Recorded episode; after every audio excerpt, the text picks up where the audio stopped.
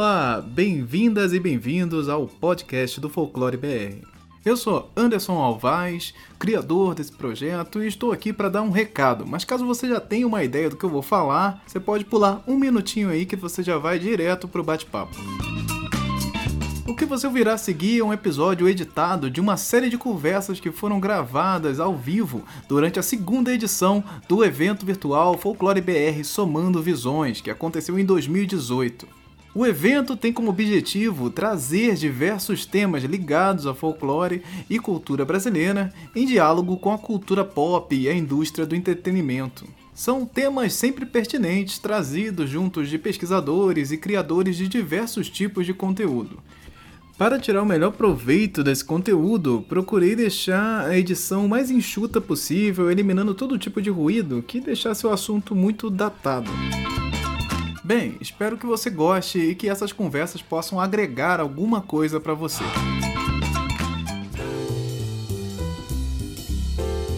Folclore é pop? Também estiveram nesse episódio o produtor de audiovisual Marcel Isidoro, a diretora de TV e cinema Juliana Rojas, que dirigiu As Boas Maneiras, a diretora de animação Marília Feldes, que dirigiu Além da Lenda, e o escritor Ian Fraser, autor de Araruama. O que vem na cabeça de vocês quando você, quando você pensa cultura pop? Michael Jackson. Sim, Michael, ja é, Michael Jackson é, é bem icônico nesse sentido também. É, hoje em dia acho que super-heróis, né? Muito, sim. É, não sei, para mim tem a ver com a cultura popular, sei lá, do século 20 e 21, né? Direcionada para jovens, né? O que os jovens consumem, sei lá, na era, nessa era moderna, né? Os anos 60, talvez, anos 50, 60. É, acho que tem muito a ver com a grande mídia, talvez, né? É, é... é chamado de se cunhou essa expressão pop, né? Então, eu acho que para mim vem muito sobre tipo o que é que é também produzido e consumido pela população como um todo, assim, mas de uma maneira um pouco mais massiva, assim. Então, se a gente fosse falar sobre música, de repente, tipo, algum gênero musical que está que tá mais em voga, né? Vamos dizer, sertanejo universitário, tipo, cool.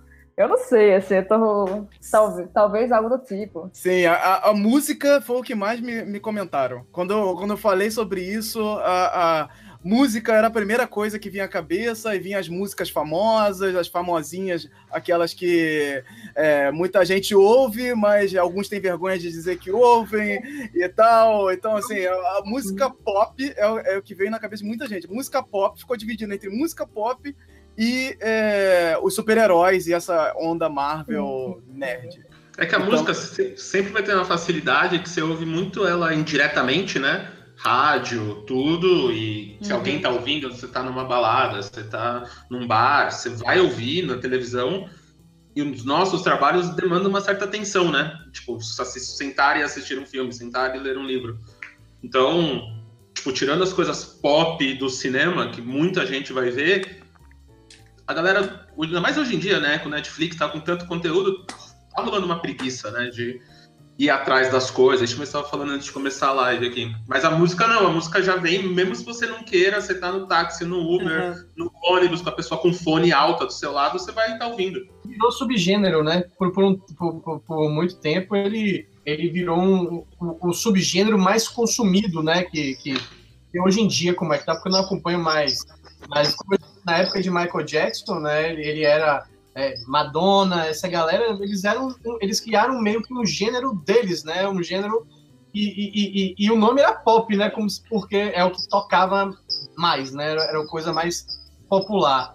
Eu acho que também tem isso na questão do, do, do, de virar um gênero. No cinema não, não, não se virou não virou um gênero, né? O filme, esse é um filme pop. A gente pode falar isso para descrever talvez que ele é popular ou que ele vai falar sobre uma temática pop, mas não é. Você não, não na antiga locadora, você não vai, você não ia lá e não tinha lá gênero pop, sabe? Não, uhum. não, não aconteceu isso. É, tinha o ter, existe o termo blockbuster, né, dos anos 70 e 70 ali, Wars e tal. Só que realmente, assim, existem filmes de arte blockbuster, né? Então, tipo, o blockbuster é muito mais um filme que vai fazer uma bilheteria alta, mas necessariamente algo que vai ser pop. Exatamente. Tipo, o, o, o Wes Anderson é pop, mas mas não é um blockbuster. E tem blockbusters que também não são, né? Tipo, Aí já começa essa grande bagunça, assim. Sim. Aí engraçado que falam da música, como ah, a música é cultura, é cultura pop, Michael Jackson e tal. Aí temos a música popular brasileira, que é uma outra coisa, assim, ela nunca é colocada como uma música pop. Aí às vezes a música é música pop e música MPB. O que, que, que, é isso? O que, que tá acontecendo? O que, que aconteceu com a palavra pop? Ela ficou, tipo, tá misturada com. Ela virou uma outra coisa, né? Ela é, é, a música é. Ah, é uma música pop, mas é MPB também. Tipo. É que acho que é o que, a Ju, o que a Juliana falou, né? Tipo, essa coisa do pós-guerra, ali nos 50, 60. Que aí vem a coisa clássica e a galera querendo quebrar com isso. Então você pega MPB dos anos Bossa Nova e tal, é uma coisa. A música brasileira pop 60 para frente, ou qualquer coisa pop de 60 para frente, é outra coisa. E aí você tem que quebrar. Então, o que era pop dos anos 40, 50, começo de 60, acaba sendo velho de 60, 70, 80, 90 para frente. Sim. Mas a, o, o, nome continua o mesmo. Aí você começa a ficar maluco, né? Dando nome para as coisas. Exato, fica difícil conceituar quando o nome começa a ficar uma coisa totalmente misturada. Aí temos aí, no meio disso, no meio disso não, muito distante disso, lá do, do outro lado da rua, a cultura popular o é, é, que, que, é isso? É, temos a, a, música popular brasileira, temos a cultura pop e a cultura popular, que são uhum. coisas é, totalmente diferentes, ao mesmo tempo que se conversam algumas vezes. Então, assim, é, o, que, o que a cultura popular ela pode ser pop, você pode falar, ah, eu posso fazer um, um, um filme falando de cultura popular e esse filme ser pop é, é, eu, eu, lembro, é, é, uma coisa que vem na minha cabeça sempre nesse sentido é O Alto da Compadecida. Que é um filme total e, é, é, mergulhado na cultura popular, na, na, nessas questões, várias questões do Nordeste, virais do Nordeste, assim, muito próprias e tal. E é um filme extremamente popular, é um filme que deu uma, uma, uma virada é, no cinema de, de uma forma bem. que até hoje ele é um filme muito muito icônico, assim, é um filme muito lembrado uhum. dentro do, do cinema brasileiro. E ele é um filme sobre cultura popular, ao mesmo tempo que ele é um filme pop, é um filme popular, é um filme. Então, é, ele ah, entra nesse. Um... O Elder Gomes, acho que tá fazendo muito isso hoje também, do Nord... vindo do Nordeste, né? Com o Cine Hollywood, Shaolin Sertão, que são filmes muito locais, muito populares, tanto que no Sudeste até o Cine Hollywood veio com legenda, que a gente não conseguia entender é muito das expressões é, populares que estavam sendo faladas a, ali. E são filmes extremamente pop, filmes que estão fazendo, tipo, o, o Cine Hollywood fez 500, 600 mil espectadores só no Nordeste, antes, de estrear no Sudeste. São, isso são números, assim, de filme médio para filme grande hoje em dia, né? Tipo, filme de um milhão já é blockbuster brasileiro, 500 mil, 600 mil espectadores já é. Ele fez isso só no Nordeste.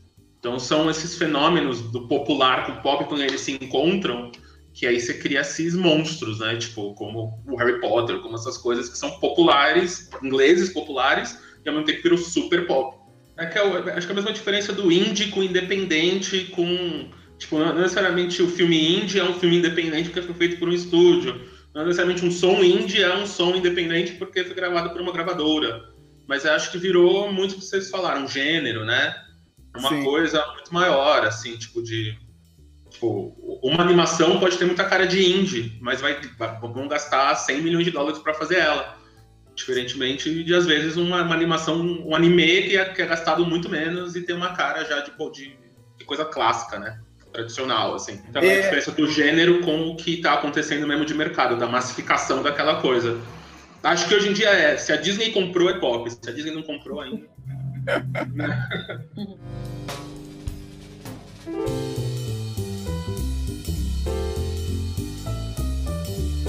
Você fazer um, um, projeto ligado totalmente, falando com, com a cultura popular específica daquele lugar e ele ser um projeto milionário, tá, tá beleza, assim, você usar a cultura popular para tornar o projeto algo muito rentável? Então, é, eu acho assim, eu, eu nunca participei de nenhum projeto milionário, realmente, né? Mas é possível a gente chegar a, tipo, ver alguns, alguns produtos que foram feitos baseados em cultura popular.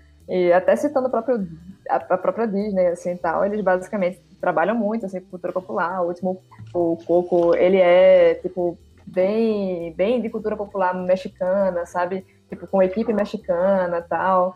Hoje em dia tu tem muito canal, é, canal de televisão mesmo, assim, esses grandes de fora, tem Cartoon Network e tal, onde eles, tipo, buscam trazer é, uma equipe e o, o, autor e tal que seja de outra região e que trabalhe a cultura local daquela região. É, então, assim, existe, existe até mesmo uma tensão de mercado para, tipo, você puxar essa cultura popular, porque é a partir daí, às vezes, que tu consegue criar vários tipos de identificação com o público local, né? E aí, tipo, quando você cria identificação, você cria engajamento também, e a coisa vai para aí. Então, acho, assim, de minha visão, pelo menos, é, é muito possível, assim, tipo, a gente ainda precisa achar, talvez, os caminhos de fazer isso com, com, com algumas coisas brasileiras e tal, mas é, o que eu acho que, na verdade, algumas já, já tem muito material hiper bom, assim, então não conheço valores realmente do quão rentável ficou. Mas eu acho que estamos num caminho legal, assim, disso, sabe? Uhum, uhum. É... é, a produção hoje, só para complementar, acho que você tem, uma, tem essa conta de, tipo, o cinema tá mudando muito, né? Por causa de televisão, dos sistemas de streaming, o que, que é fazer dinheiro no cinema quando você vende para Netflix e estreia em 190 países ao mesmo tempo. E aí você está entrando, então tipo, a gente vai, tipo, eu acho que a gente vai ter dois case studies muito fortes, dois casos bem bons, que vai ser a série de Saldanha para Netflix, que vai ser uma série sobre o folclore brasileiro no underground, né? Tipo, uma, uma série de crimes sobre folclore. E a série que a própria Ju dirigiu, a série da Record, que vai ser é, super massificada, né? Porque vai estar num canal aberto, horário nobre. Então, o cinema eu acho que vai vir depois da televisão, quando a galera estiver acostumada a entender que as nossas coisas podem ser legais, que não é só grifo e elfo, como o Ian falou, que é bacana, que o nosso folclore é legal. E aí, quando a galera estiver acostumada, vai vir algum filme, que seja a animação da Marília, se tudo, se tudo der certo, e aí vem, vem, e aí a galera vai ver, porque já tá acostumada a ver o Saci e, e ver quem é o Saci do sítio Pica-Pau da Globo da, de manhã de sábado, sabe? É um Saci que é bacana. Hum. Dá pra você ver e é da hora, e é pop. Sim, e, e Juliana, você acha que estamos, hum. estamos perto disso aí? A, a, série vai bombar nesse sentido? Você, você, você tem essa, essa expectativa? Como, como é que anda esse, esse sentimento? Não, eu tenho expectativa, porque eu acho que as pessoas têm ficado mais abertas ao gênero, e acho que graças à TV e às plataformas, né? Netflix, todas as plataformas VOD. É, e eu acho que o folclore ele ainda é um gênero subaproveitado no, no Brasil, né? A gente vê é, geralmente quando tem produtos que lidam com folclore brasileiro, é o sítio do Pica-Pau Amarelo, ou, ou isso, é, produtos para um público infantil mais jovem, né? Sendo que tem um potencial tanto para fazer narrativas é, para juvenil, adolescente, quanto jovem adultos. E tem uma diversidade que permite isso, né? E, e acho que tem um interesse porque.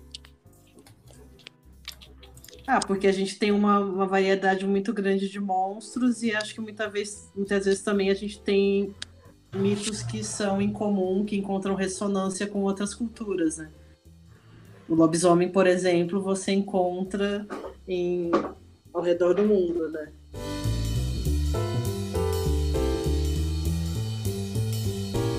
É, quando a gente, quando, engraçado, quando você estava falando sobre pop e, e, cultura popular, ficou muito essa questão da ideia de mercado na minha cabeça, né? Mercado. A gente está falando de mercado, a gente está falando sobre uhum. aplicar algo, entregar esse algo em troca de, de, de um de, um, de uma troca de valores, né? Seja qualquer coisa que seja, seja capital, seja né, ou, é, é, trocas até humanas. Né? Então, isso no mercado. E assim, eu, pelo que eu vejo, pelo que eu compreendo, eu acho que a gente está perto, sim, de, de, de, uma mudança, pelo menos, no, no, no, na visão do brasileiro com o próprio mercado dele. Eu, eu, eu, eu, eu sinto isso. Eu, eu, quando eu quando estava fazendo a campanha de financiamento coletivo para o primeiro Araruama, é, o que eu mais ouvia, o que eu mais pensava é nenhuma editora vai pegar isso porque ninguém vai investir por causa de todos os preconceitos e porque a gente não liga para o que é nosso, a gente quer consumir o que é de fora. E não foi isso que eu vi, sabe, Anderson, é, Marcel, Isidoro, Juliana e, Marília. Não foi isso que eu vi. O que eu vi foi, pelo contrário, um povo sedento por coisas novas e que fale com ele, que fale para ele, que mostre uma identidade, que a televisão ou o cinema seja um reflexo, né, um vidrozinho e ele se veja. Então, eu acho que quando o mercado começar a fazer isso e apostar nessa. Porque é, é difícil, é apostar. É você botar grana ali e falar assim, ó, vou apostar nisso. Né? Mas eu acho que na hora que tiver suficiente, um número suficiente de pessoas, milhões no, no cinema, é, é, é pra, é, eu acho que é que é um, um, uma realidade muito próxima, porque até porque é uma, é uma mídia muito cara, né? Fazer um filme é, é, não é algo barato, você tem uma equipe, você tem é, 300 mil pessoas ligadas ao projeto, então acho que tá assim, tá no, no horizonte. Não, e acho que o que o Ian falou, é, complementando uma coisa, é isso, é, o nosso grande problema hoje, acho que está sendo o mercado interno, porque o mercado externo está recebendo a gente já com braços abertos. Tipo, o meu, o meu filme, pessoalmente, foi lançado em 12 países. E ele vendeu no primeiro festival, assim, tipo, o DVD dele na Inglaterra é brilhante. Tipo, parece um filme americano, sabe? Uhum. O filme da Juliana, eu fui ver o filme da Juliana na China, uma sala cheia, assim, sabe? Então, a, a, tipo, a, a, gente já tá chegando. O, o, filme da Ju mesmo, acho que é o filme mais premiado do, do último ano, assim. É um filme terror, com lobisomem. É... Então, a gente, lá fora, a galera já, já comprou a gente. O problema é como é que dentro agora a gente consegue vender isso. Então, talvez com uma televisão, talvez com a Netflix, vindo com o selinho, falando, ó, oh, Tamo aqui, ó, sabe? A, a, gente faz a Stranger Things, mas vamos fazer a sériezinha aqui também. Aí a gente já, né, a gente já vem e fala, beleza, vamos comprar isso aí, já tá na hora de ver e vai ser, e vai ser legal porque a Netflix comprou. Ou a Disney, qualquer pessoa que vem investir em, em qualquer um de nós aqui no futuro. E, e talvez tenha um pouco da nossa forma de consumo com isso também, assim. A forma que a gente, a gente consome essas coisas de conteúdo nacional, a gente que consome um 3% é, torcendo o nariz, achando que não é isso tudo, que não é bom, porque é, uma porque é brasileiro e outra porque você vai todo cheio de, de, de, cuidado, assim. Ah, eu vou ver, ah, eu vou assistir isso, brasileiro, beleza, mas eu vou olhar todos os detalhes e todos os erros que tem nesse filme, nessa animação, só para poder apontar o dedo e falar: aqui, ó, isso aqui não tá bom por isso. Isso aqui, ó, é, ó, tem um probleminha aqui, um ciscozinho. Olha esse, esse boneco aqui tá feio. Então, assim, a gente tem esse, esse, essa coisa de olhar e, e, e, ao mesmo tempo que você tá consumindo uma, umas bostas incríveis, assim, um, uns, umas coisas que a gente coloca uhum. dentro do. É, os fãs de série colocam dentro do Guilt Pleasure. Ah, meu, meu Guilt Pleasure, eu assisto, mas eu não sei por que eu assisto isso. Grey's Anatomy, qualquer é, eu assisto essa porcaria e não consigo parar de assistir. Ai, meu Deus, que lixo. Olha, não acaba nunca esse lixo. E você tá lá assistindo cinco episódios do lixo, e aí quando você bota um, um episódio do lixo nacional, ah, chega, não quero mais. Ai, não, 3%. Não, é. Eu acho que a gente tá vindo num caminho muito bom, que acho que é isso. A gente tá, somos três pessoas aqui que estamos produzindo há anos. Seja série de animação que demora um tempão para fazer, seja Ju os filmes dela e com o Marco, tá também em 10, desde quando conheci ela fazendo filme com o Paulo Gregório lá atrás, com o Marco, ajudando eles lá, tipo, 10, 15 anos. O Ian escrever um livro não é fácil. E tem uma parada de, de, de construção, de know-how que a gente, tinha, que a gente tem que ter para chegar lá, que a gente está conseguindo agora. Você vê os efeitos do, do, do, filme da Ju, é incríveis, assim, o lobisomem é incrível, os matte paintings são, são lindos, sabe? É uma coisa que não deve nada para ninguém. Mas a gente demorou um tempo para chegar até aqui, para ter alguém para investir, para ter essa grana, para ter esse know-how. Os atores vão ser o próximo passo. Tipo, quase todo ator da, Mar da Marvel é um ator que faz Shakespeare. Então, ele falar que ele, as rimas do Shakespeare e falar, ah, o amuleto de Yamamoto vai fazer tal coisa. Para ele é a mesma coisa, é um mundo que ele está acostumado ele a fazer, é uma realidade que ele já se transporta. Aqui a gente faz Nelson Rodrigues, que é super mais natural, é super mais é novelesco, né? Então acho que agora esses mundos estão começando a se encaixar, de tipo ator brasileiro indo filmar fora, aí volta, aí já sabe fazer, aí já, já sabe como funciona essas coisas, os diretores indo, os filmes sendo recebidos, os livros sendo lidos, as animações sendo vistas. Uhum. Né? A gente está construindo todo o ecossistema é, para a gente chegar lá. E eu, é. eu, uso dizer que a gente, eu dizer que a gente já está lá, a gente está no comecinho do lado, sabe? Tipo, a gente está no L. Alto com acento. Uma coisa que a gente tem, assim, pelo menos na área de animação daqui, é, de Recife, é que, tipo, tu tem... A gente tá produzindo já há um tempo e tal, mas ainda é difícil, por exemplo, você saber como escoar bem o produto, sabe? Que é, tipo, como, como tu vai fazer algumas coisas de distribuição mesmo do material. E pensando até, tipo, não só, não só na animação, é difícil realmente você distribuir e fazer o produto chegar até o público. Fazer uhum. a galera assistir. Tipo, mesmo o, o, filme de, de Ju mesmo, tipo, eu acho que passou um tempo muito pequenininho em cartaz aqui em Recife e tal. E, tipo, sai, sai meio rápido de cinema, então meio que não movimenta tanto a população para para continuar vindo, para poder conseguir gerar esse público, assim, então, uma audiência maior, sabe? É, e aí, tipo, eu não, eu não sei muito bem o quanto o quanto essa distribuição está melhorando, eu acho que está. A gente tem conseguido aqui algumas coisas, assim, de, de conseguir distribuir bem, assim, tal. Inclusive para fora do, do Brasil. Mas é difícil você conseguir, por exemplo, fechar com um canal ou algo do tipo, como, tipo, para onde é que a gente consegue exibir, por exemplo, Além da Lenda, sabe? É, a gente conseguiu colocar em TV pública, Aí conseguimos o contato de assim, tipo Globo Nordeste e tal, mas é, mas é meio é meio difícil assim, tu realmente conseguir pensar em para onde para onde escoar, como fazer isso. Acho que ainda é um é, vai ser um processo, uma etapa nova assim da jornada de aprendizado para a gente ir conseguindo fazer essas produções chegar realmente, né? É, eu acho que o grande desafio é esse, como chegar aos espectadores. E eu também concordo com o Marcel que o cinema eu acho que vai vir depois, porque eu acho que tem mais espaço, eu sinto que tem mais espaço é, nas TVs e principalmente TV fechada e os canais de conteúdo, né? É, porque eu acho que no caso do cinema tem, tem a gente tem já uma dificuldade de distribuição porque tem uma tem uma presença opressora né, do cinema americano que limita salas que o cinema brasileiro consegue estrear e aí o resultado disso é que como a gente está tendo também uma produção maior de filmes brasileiros, eles ficam cada vez menos em cartaz, é, porque você, mesmo que você vá bem, ou vá, você não, é difícil conseguir manter a quantidade de horários, às vezes é difícil até expandir. É, e acho que além disso, eu acho que ainda existe uma questão de formação de público em que o, o brasileiro não tem o costume de ver cinema brasileiro. O cinema brasileiro é meio um gênero, né? Filme nacional, uhum. né? Não é não é um filme como qualquer outro, né? Ainda não se enxerga isso. É importante que a gente comece a enxergar assim.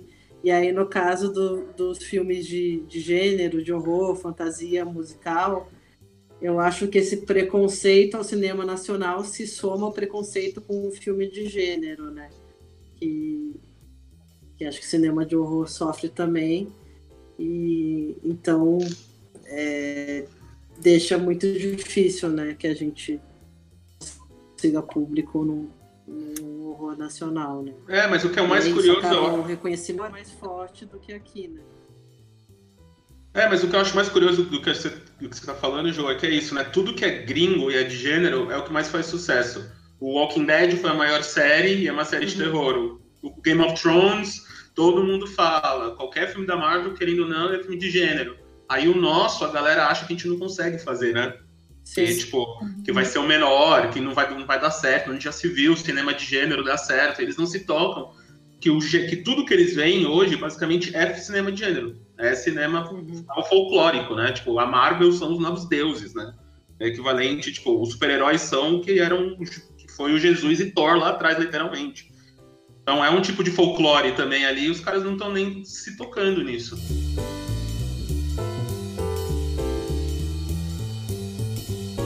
Se, for, se um, um grande diretor americano viesse fazendo um remake do Sítio do Pica-Pau Amarelo que fosse, ia ser um marco na história do Brasil, assim. Da, Yellow Woodpecker Ranch.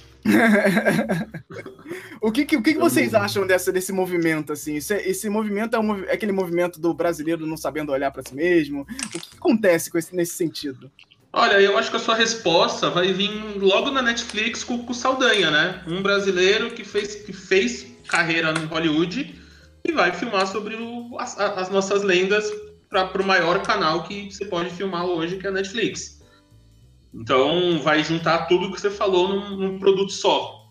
Espero que seja com atores nacionais, né?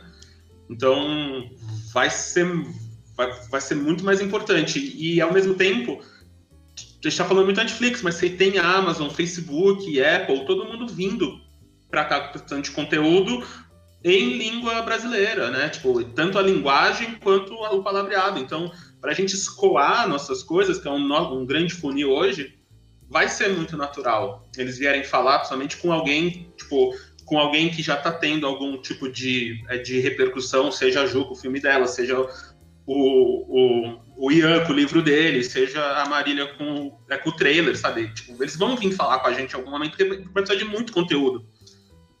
Mesmo. Então, pra gente, tipo, é, isso que eu falei que a gente tá quase lá, na minha cabeça de, de produtor e de, que eu gosto muito de analisar o mercado, assim, que no final é um mercado, né? Uhum. É a gente, pô, tá, tá na nossa hora. Tipo, essa galera vai cair aqui com bilhões de dólares, literalmente, para eles é diferente. Se ele tá produzindo na Índia, no Brasil, na, no México ou nos Estados Unidos. Ele tem que produzir porque ele tem que colocar 24 horas de por, de por dia de programação no canal ad infinito. Então a gente vai entrar agora, assim, tipo, e a gente vai estar aqui e 190, 200 pais ao mesmo tempo. Então, essas barreiras de ator, de diretor, diretor gringo vindo para cá, isso funcionava quando era o cinemão, sabe? Quando você tinha o blockbuster. E talvez tenha o blockbuster, talvez o, o livro do Ian seja o nosso Senhor dos Anéis mesmo. Deus te. Não, mas é, é, é o seguinte, é, o que a Juliana falou, eu achei muito Assim, acho que ela, ela tocou na coisa que, que é, que é, é semiótico, né? Ele, ele, é uma pequena, um pequeno fragmento que, que mostra um todo, ele vira um ciclo. E é essa questão da gente ter né, o, o cinema nacional numa estantezinha separado, né? Você pode fazer o maior noir de todos os tempos. É um filme de gênero, detetive, né? Preto e branco. Você pode fazer a melhor fotografia, você pode chamar mas ele não vai estar na, na prateleira de noir, ele vai estar na prateleira de cinema nacional. Então acho que tem um pouquinho desse nosso da nossa da, da gente olhar para a gente e se aceitar. Acho que isso é um processo que é um pouco vagaroso. Acho que está mudando. É, é, assim, é, falando aqui de literatura, esse livro aqui é o Fantástico Brasileiro, o insólito literário do romantismo ao fantasismo.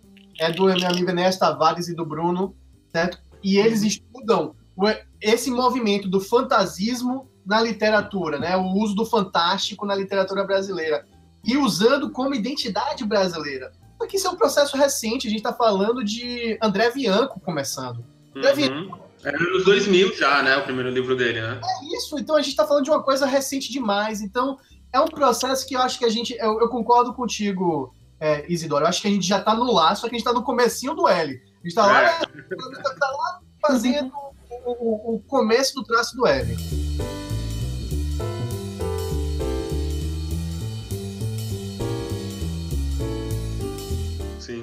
Eu tenho uma, eu tenho uma pergunta para vocês, eu acho. É, o Mikael aqui perguntou se pop é uma linguagem. E eu queria muito saber de vocês o que vocês acham disso. Ainda mais, tipo, dando um exemplo aqui, de, é de animação. O Cartoon Network hoje, as, algumas das maiores animações do Cartoon Network são animações brasileiras, seja o Irmão do Jorel, o, o do Pinguim, que é, que é, que é, incrível. E, e não tem cara de coisas brasileiras, né? Podia ser uma série como qualquer outra série é, de animação que está sendo feita.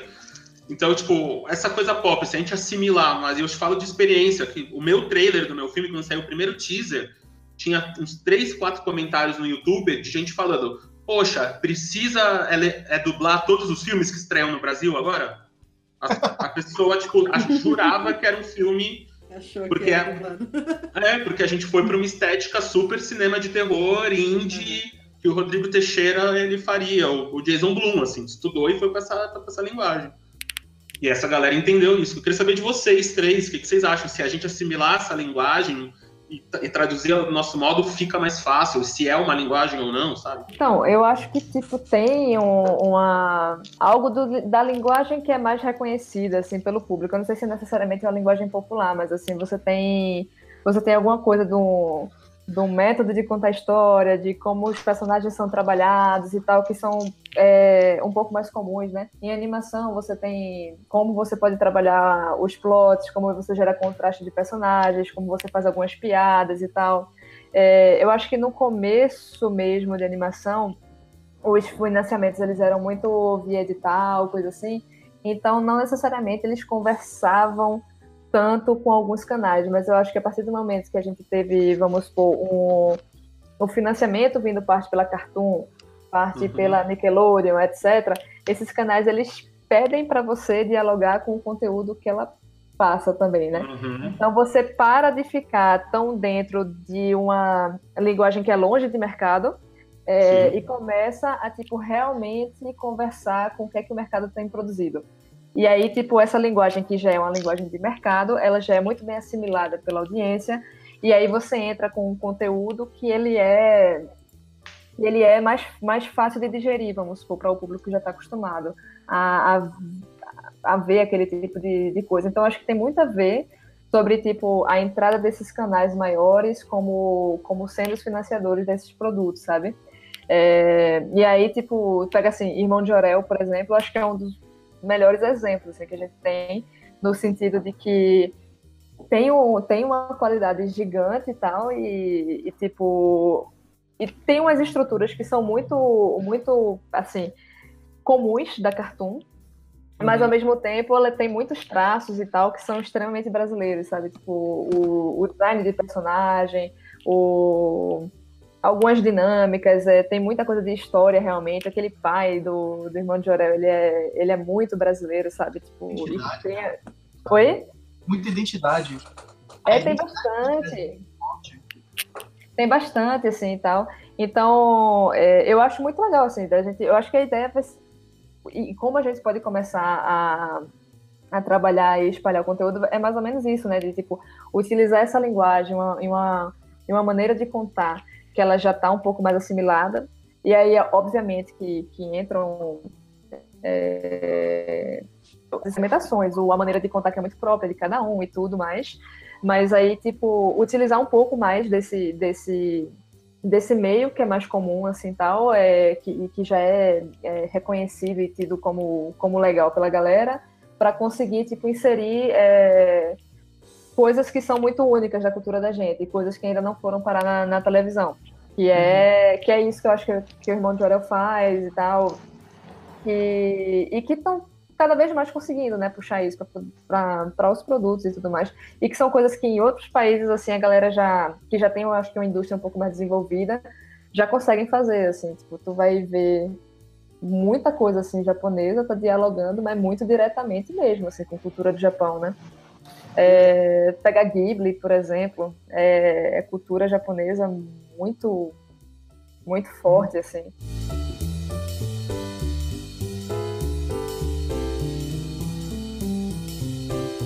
É, Juliana, eu queria, eu queria saber se você teve esse, esse tratamento aí, o pensamento de, ah, não, tem que ser, ter cara de americano para dar certo.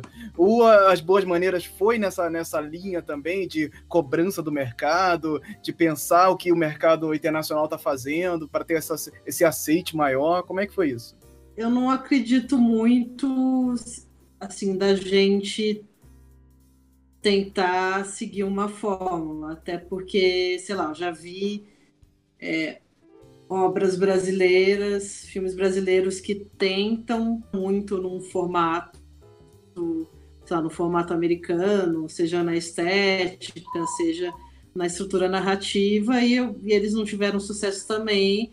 e ainda resultaram numa coisa que você já viu em outros lugares, né? Então acho que o interessante, acho que tem a ver um pouco o que a Marília falou da gente se utilizar do códigos, mas também ressignificar a partir do que é a nossa particularidade de visão né, do, do Brasil. Então, uhum. no caso do Boas Maneiras, não é que a gente, a gente nunca pensou, ah, vamos fazer com essa estética porque vai ser mais bem aceito. É, nunca teve é, nenhum tipo de pensamento, mas é, a gente está ali no imaginário de cinema de horror e de cinema de fantasia e que você tem, é, sei lá, a maioria vai, vai falar são filmes americanos, né? Filmes dos Estados Unidos. E no caso do Boas a gente trabalhou muito com o imaginário da Disney também, das animações da Disney, no tipo de, de cor, da paleta de cores, é, principalmente da, da Bela Adormecida, é, produzidos nos Estados Unidos como os filmes do Jacques Tourneur, como o Cat People, I Walk with a Zombie. É, então, claro que você tem elementos que te conectam a esse imaginário, né? E mesmo filme de lobisomem, né? Os filmes de lobisomem. É, lobisomem americano em Londres, né? É, Silver Bullet, vários 30 americanos, então tem é, inevitavelmente a gente tá bebendo nessas referências, né? Mas ao mesmo tempo a gente buscou usar esses elementos para é, retratar a cidade de São Paulo de uma maneira fantástica. E mesmo a, a lenda do lobisomem que a gente pesquisou e viu é, diferentes versões em várias culturas, a gente focou mais em um, uma determinada versão da, do folclore brasileiro, né? Que tá ligado você se transformar em um lobisomem tem a ver com uma ruptura na moral religiosa, né? Que é uma coisa bem forte na nossa versão e mesmo a ideia de que o lobisomem vem do, do interior, né? Vem do campo e, e eu acho que é importante continuar fazendo isso, porque isso é o particular das coisas que a gente está fazendo, né? Não é que a gente está reproduzindo um formato, a gente está é,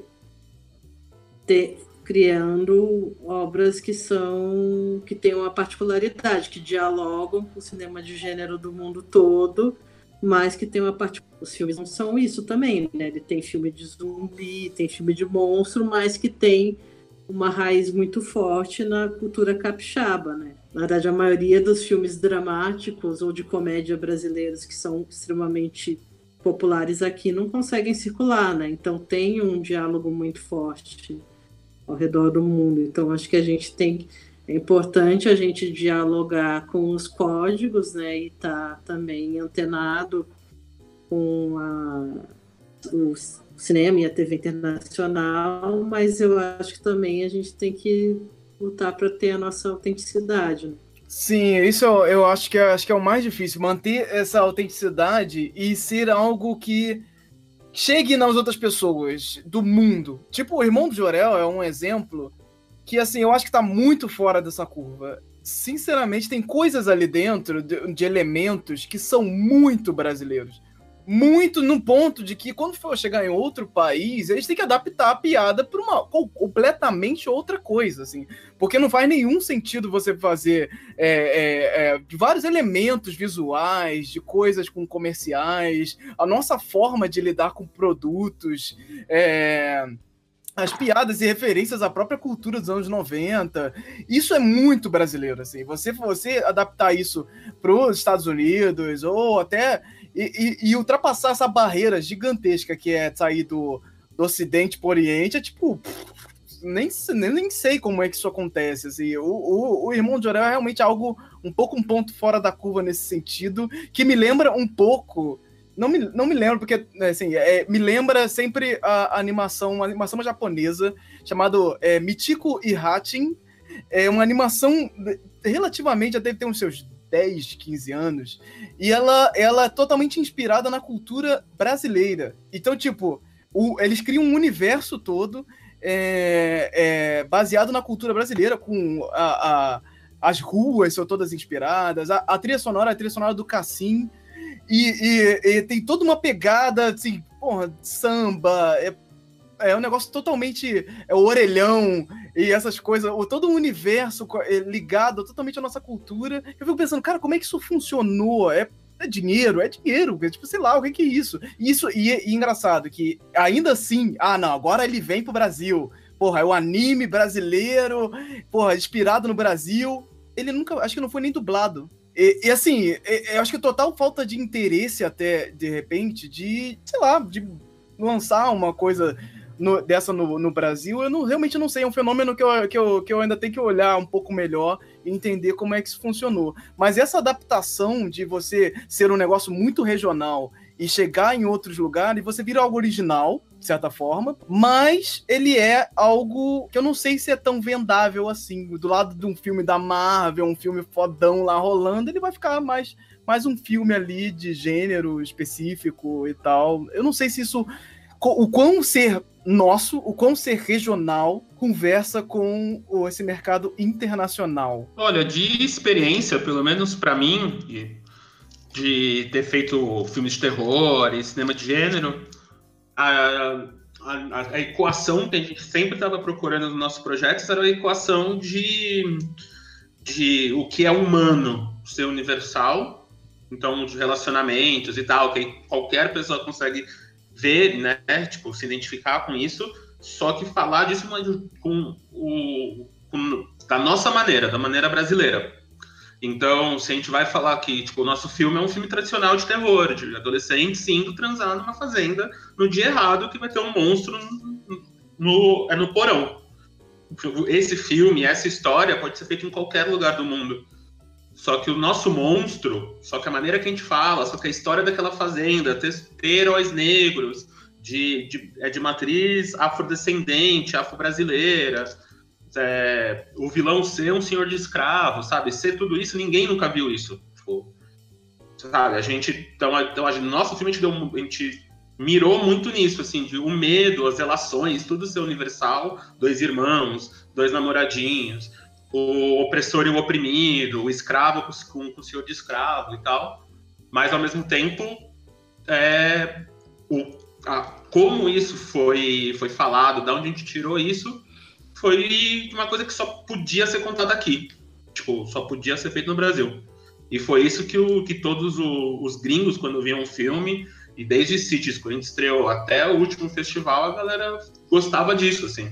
É, eu acho que, em parte, um, um problema assim que a gente pode ter, talvez, é, por exemplo, se você tem como como premissa para entendimento de uma parte do, da sua história é, o, o, a cultura brasileira por si só, sabe? Se tipo existe algo, existe algo que de fato para poder entender, captar uma essência de uma mensagem ou algo do tipo, é preciso que a pessoa seja brasileira. Quando você tem, quando você tenta responder essa pergunta e aí a, a, resposta dela é tipo, sim, seria importante, se a pessoa não for brasileira, não vai entender é, esse personagem, ou esse medo, ou esse algo específico. Então, talvez você acabe que, tipo, crie mais dificuldades, assim, de, de exportação, sabe? Mas se tu tem... É, que eu acho que foi o caso, o caso do, do irmão de Jorel, assim, realmente, de algumas piadas, de alguns contextos e tal. É, mas aí se tu tem um. Mesmo que sejam personagens, tipo.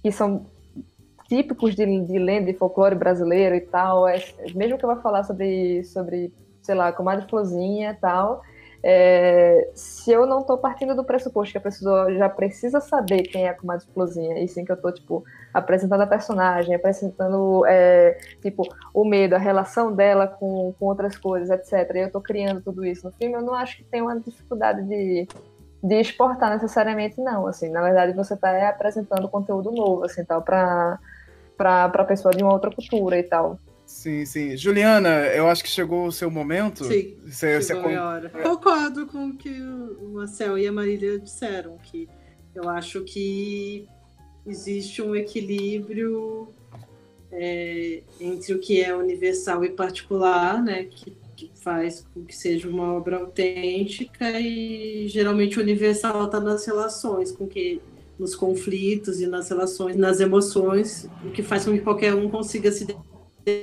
identificar. E o particular é o cenário e os personagens e a sei lá, a questão sociopolítica da história e as particularidades é, da mitologia, né? Do, do, universo que você está criando, tem a, as emoções e os conflitos humanos é, representados de uma maneira forte, intrigante, acho que qualquer cultura consegue se relacionar, né? É, acho que tem, acho que na verdade tem mais chance um filme assim que, que pensando na exportação.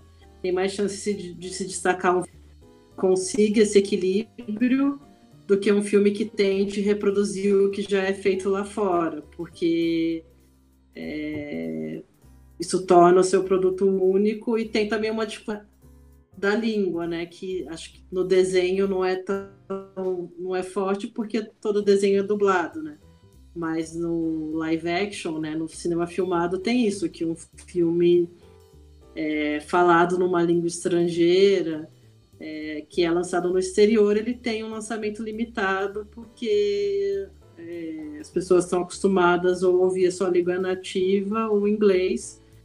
Então, não sei, um filme de terror português, mas que queira, sei lá, reproduzir um, é, em todos os sentidos um filme americano, eu acho que vai ter menos alcance e se ele for bom, é mais possível que os americanos compram e façam um remake do que eles lancem o seu filme, né? Agora, se tem uma coisa local, né? Se ele tem um tempero local, eu acho que vai, vai ter isso que, uma, que é diferente de qualquer outra coisa que eles viram e por isso é tão instigante. Né? Sim, exatamente. Bem, Juliana, já chegou no é seu isso, momento obrigada, aqui. Gente. É, eu quero muito agradecer a sua presença aqui. Juliana, infelizmente, vai ter que nos deixar agora. Legal, Sim. gente. Obrigada.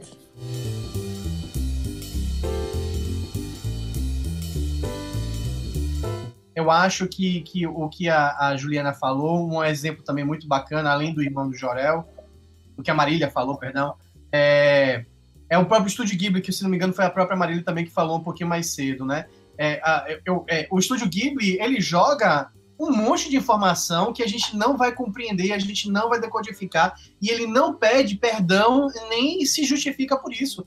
Ele joga lá, é, tem uma citação de Miyazaki que eu acho fantástica, ele fala assim, ó, eu aprendi com a senhora que trabalhava como, acho que ele fala assim, que era tipo assim, ela era redatora, alguma coisa assim, ele fala assim, é, as crianças precisam ver alguma coisa incompreensível para que só depois elas possam entender.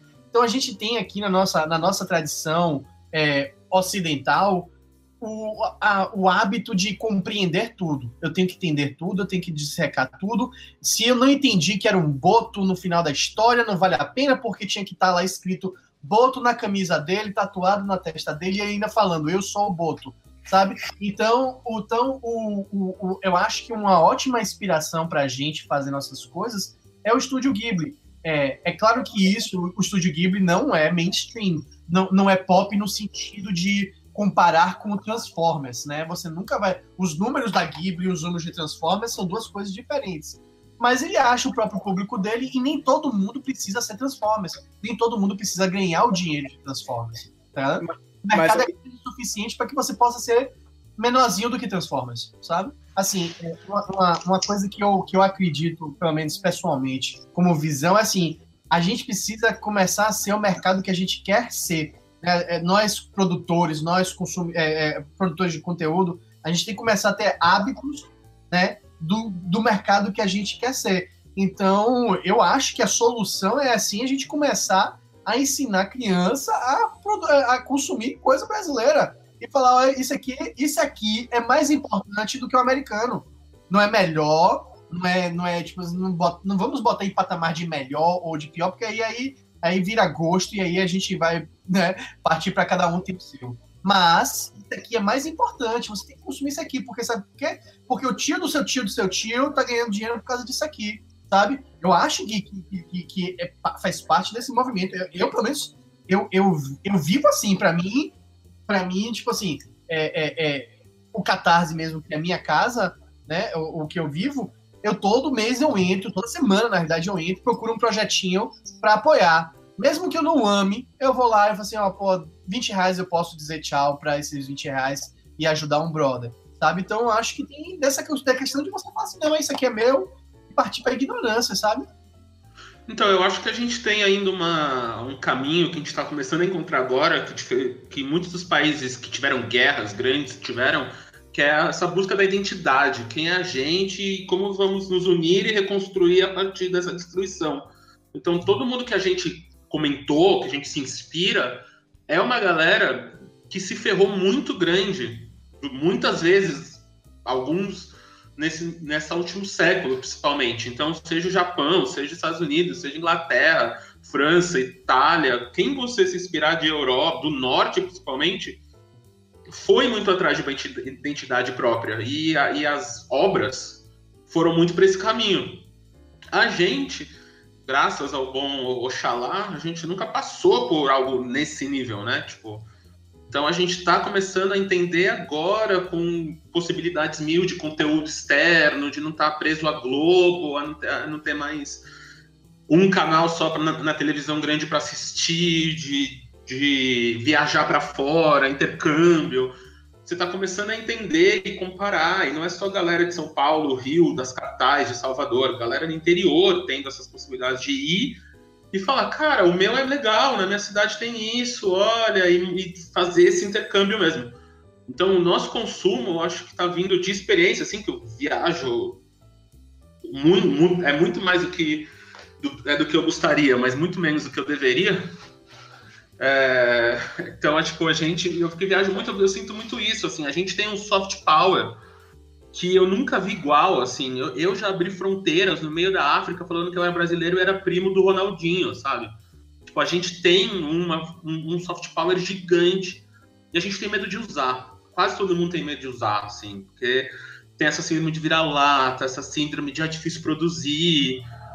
E muito do meu trabalho serve tanto para dentro do, do sistema, tanto para fora, quanto para dentro. Então, tipo, eu fiz muito o que o Ian falou. Eu fiz o filme que eu queria ver. E o filme que eu queria ver, a galera não queria bancar. Então eu fui lá e fiz o filme sem lei de incentivo. Levantei dinheiro na raça, investidor, plano de venda. A, fui aprender o que me ensinaram na escola, de fazer plano de negócio, uma porrada de coisa que é a parte business. A gente tá no show business, sabe? O pop é o show business. E o business não é uma palavra maior que show à toa. Tipo, é gigante porque, tipo, é um, é um trampo. O Ian deve ter essa experiência, o quanto ele demorou para vender, sabe? Tipo, o trampo de escrever o livro é, mas tipo, o trampo de levantar a grana no Catarse é um trabalho. É vídeo, né? Depois, né? Tipo, todo mundo que fez Catarse sabe que é um trabalho. Você está trabalhando depois para a galera que comprou seu livro. Então, tipo, você então, tem sempre essas coisas dos dois lados. Então, eu acho que a gente como produtor, a gente, né, tipo, abrir o peito e vamos lá, vamos, temos que fazer. E o público, a gente fazendo bem feito, eu sempre falo, se eu, se eu, se eu tivesse um curso, é, um curso de cinema, ele ia durar três horas. A gente ia dizer oi, tomar um cafezinho, assistir Campo, é, Campo dos Sonhos e acabar. Ia falar, beleza, foi isso aí. Se você, se você entendeu a mensagem desse filme, construa e eles virão, você consegue fazer cinema. Maravilhoso, maravilhoso. Você consegue escrever um livro. Você tem que ter o livro, você tem que ter o filme pra galera assistir. Você tem que ter o roteiro para poder filmar. Você tem que ter o desenho pra galera ler o HQ. Não adianta não ter. Então faz do jeito que der. Né? A gente fica muito preso às vezes ao mercado. E o público, ele vai aparecer. Se for bem feito, vai aparecer. Tipo, eu te falo. E a melhor crítica que eu recebi do meu filme foi uma menina de 13 anos que eu briguei pra gente estrear o filme no, no, é, é um circuito SPCine, que é um, que é um circuito de, de cinemas públicos que tem aqui em São Paulo, da, que é da prefeitura. Uma menina de 13 anos foi ver o filme que a professora dela viu no cinema e levou é, a turma dela para ver o filme. Então, tipo, tem uma, uma, uma galerinha que foi lá e ela falou, cara, obrigado por ter feito esse filme. Ó, me arrepia até hoje. Toda vez que eu lembro, eu fico tipo, obrigado por ter feito esse filme, porque foi a primeira vez que eu vi alguém que parece comigo no cinema que não é ladra, que não é empregada, que não é jogador de futebol. Tipo, ele é o herói. E eu falei, mano, tipo, eu, eu posso ser escuro, mas eu nunca passei por isso, sabe? Eu entender, tipo, cara, é importante que a gente faz. A gente contar a nossa história, a nossa lenda, seja índio, seja folclore, seja o que é ser brasileiro no nosso ponto de vista, é extremamente importante. Então, se a gente construir, eles vão assistir. Pode demorar 10 anos, que foi o que eu vendi para os meus, investidores, é, meus investidores. Vocês vão comprar esse filme daqui 70 anos, 69 anos. Se eu virar o maior cineasta vivo, a galera vai querer ver esse filme de novo e você vai ganhar dinheiro. Mas pode demorar 70 anos, beleza? Você só vai investir uma vez. Sim, beleza? Sim. E o cara comprou. Então, acho que para o nosso mercado, a gente, a, gente vai, a gente vai chegar lá, porque lá fora já é assim. Seja, seja o Guilhermo, seja. Tipo, os mexicanos fazem muito isso, né? Sumama também, os três, eles falam, tipo, eles só podem. Esses filmes podem ser por mexicanos. E a galera tá comprando, seja o Coco, né? Filme lindo, e a, a Pixar Disney foi lá e comprou. Eu, eu realmente acho que vai chegar a nossa vez, com Padilha, com Saldanha, de tal, de tipo, é muito mais a gente se unir, a gente bater esses papos, essas coisas, porque um subindo, o outro vai vir atrás, o outro vai vir atrás, o outro vai vir atrás, né? exatamente. E, e uma coisa que é bacana de você perceber quando o mercado tá saudável, que é exatamente você falou, Igor, é um puxa e o outro vem na, na, na, na como é, no vácuo, né? não no sentido ruim de, de, de, de tentar ultrapassar para ganhar, não, mas simplesmente ele deixa um rastro e o caminho fica mais fácil para o próximo, e aí fica mais próximo, mais fácil para o próximo. Muita gente chega e fala assim, não, vem comigo, vem comigo que você vai brilhar agora, sabe? Então, é, é, é, é, é muito bacana. É, eu adorei isso, eu adorei essa comparação com, o Field of Dreams, com, com porque esse filme, esse filme tem uma mensagem. Pô, que bacana, porque a mensagem dele é muito bacana mesmo. Ele é, é, é um, é um, Só para vocês entenderem, porque eu acho que é, é, é, o Isidoro falou uma coisa maravilhosa e talvez nem todo mundo compreenda. É um filme de um, um cara que ele perdeu o pai, não foi isso, Isidoro? Ele perdeu o pai foi, né? recentemente e ele fica ouvindo uma voz. Se você construir um campo, eles virão. Se você construir, eles virão. If you build it, they will come. E isso fica lá e as pessoas começam a achar que ele é maluco e, enfim, o filme, o filme, o filme depois desen, é, desenrola isso. Mas é. O filme tá falando sobre vocação, de você ouvir uma vozinha interna sua falar assim, velho, faça sua, faça sua arte, vá lá e. Fa... Pô, adorei. Pô, foi, foi, foi. A melhor comparação ever foi essa.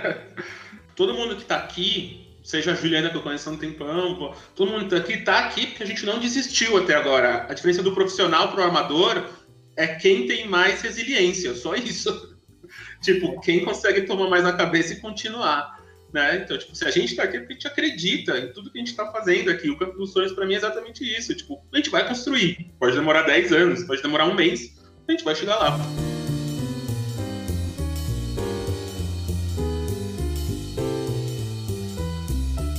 Chegou na Netflix, você atingiu o estrelato, venceu na vida. Vencer na vida hoje, dentro desse, desse meio, é chegar no Netflix o que, que, que, você, você acha sobre essa questão de, de che, chegou lá? A gente tem muito isso do, do brasileiro, de, pô, agora você chegou lá, cara. Pô, tá lá, tá lá, sucesso. É, eu acho que aí vem até o problema do que quer dizer a palavra sucesso, né, também. É que a gente vive uma cultura também que cultua muito esse...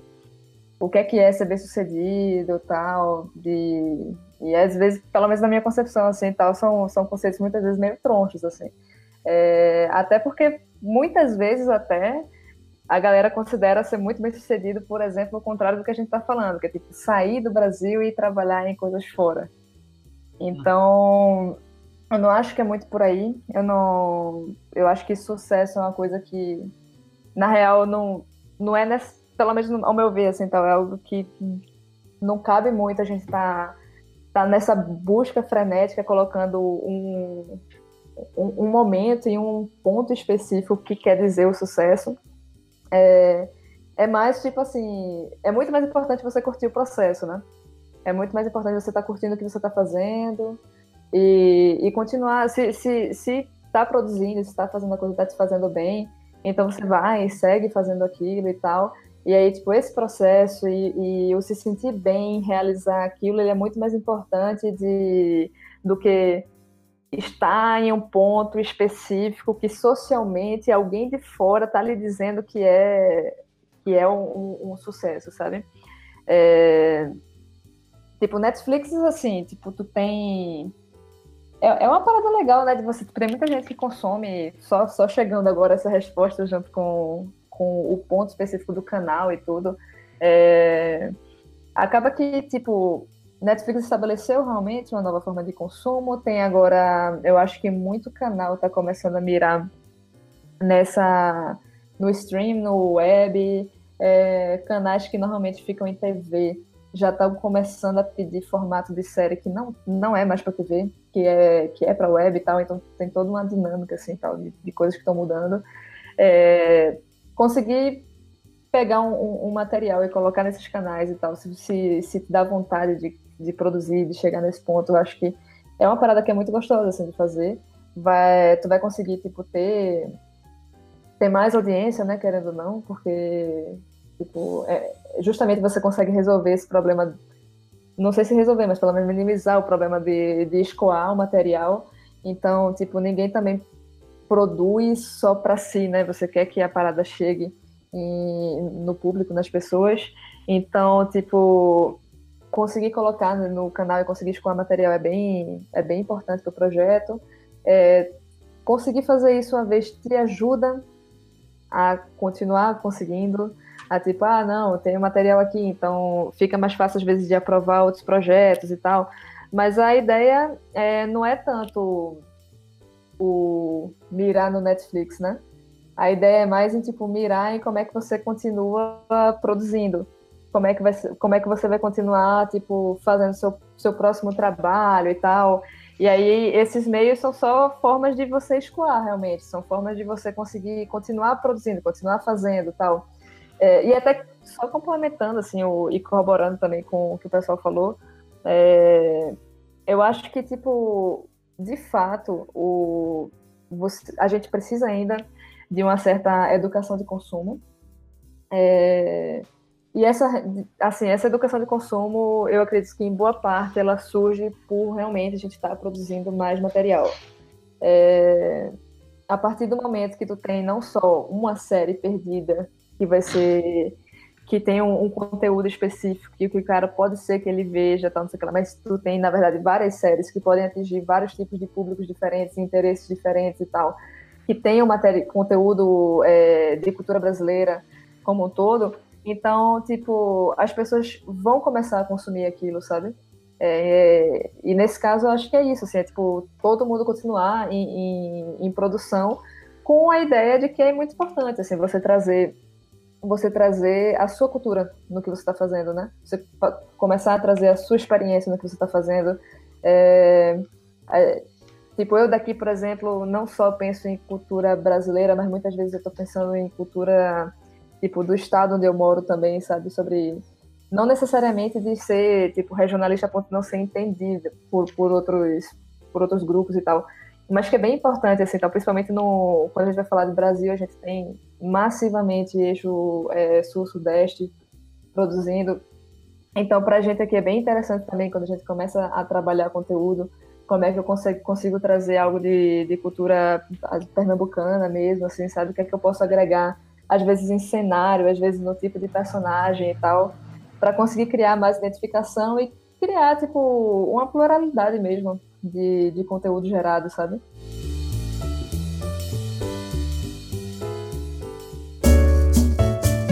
Chegamos ao fim do podcast do Folclore BR. Os links para os participantes e demais informações sobre este episódio estarão na descrição de onde você estiver ouvindo. Peço que considere se tornar um apoiador desse projeto através do Catarse ou do PicPay, catarse.me barra folclorebr ou picpay.me barra folclorebr. Ou também você pode apoiar de uma forma independente agora através do Pix no e-mail do folclorebr em olá@folclorebr.com. Neste e-mail você pode também se comunicar conosco, mandando mensagens, perguntas e sugestões. Procure Folclore BR nas redes sociais e nos vemos na próxima edição. Até lá!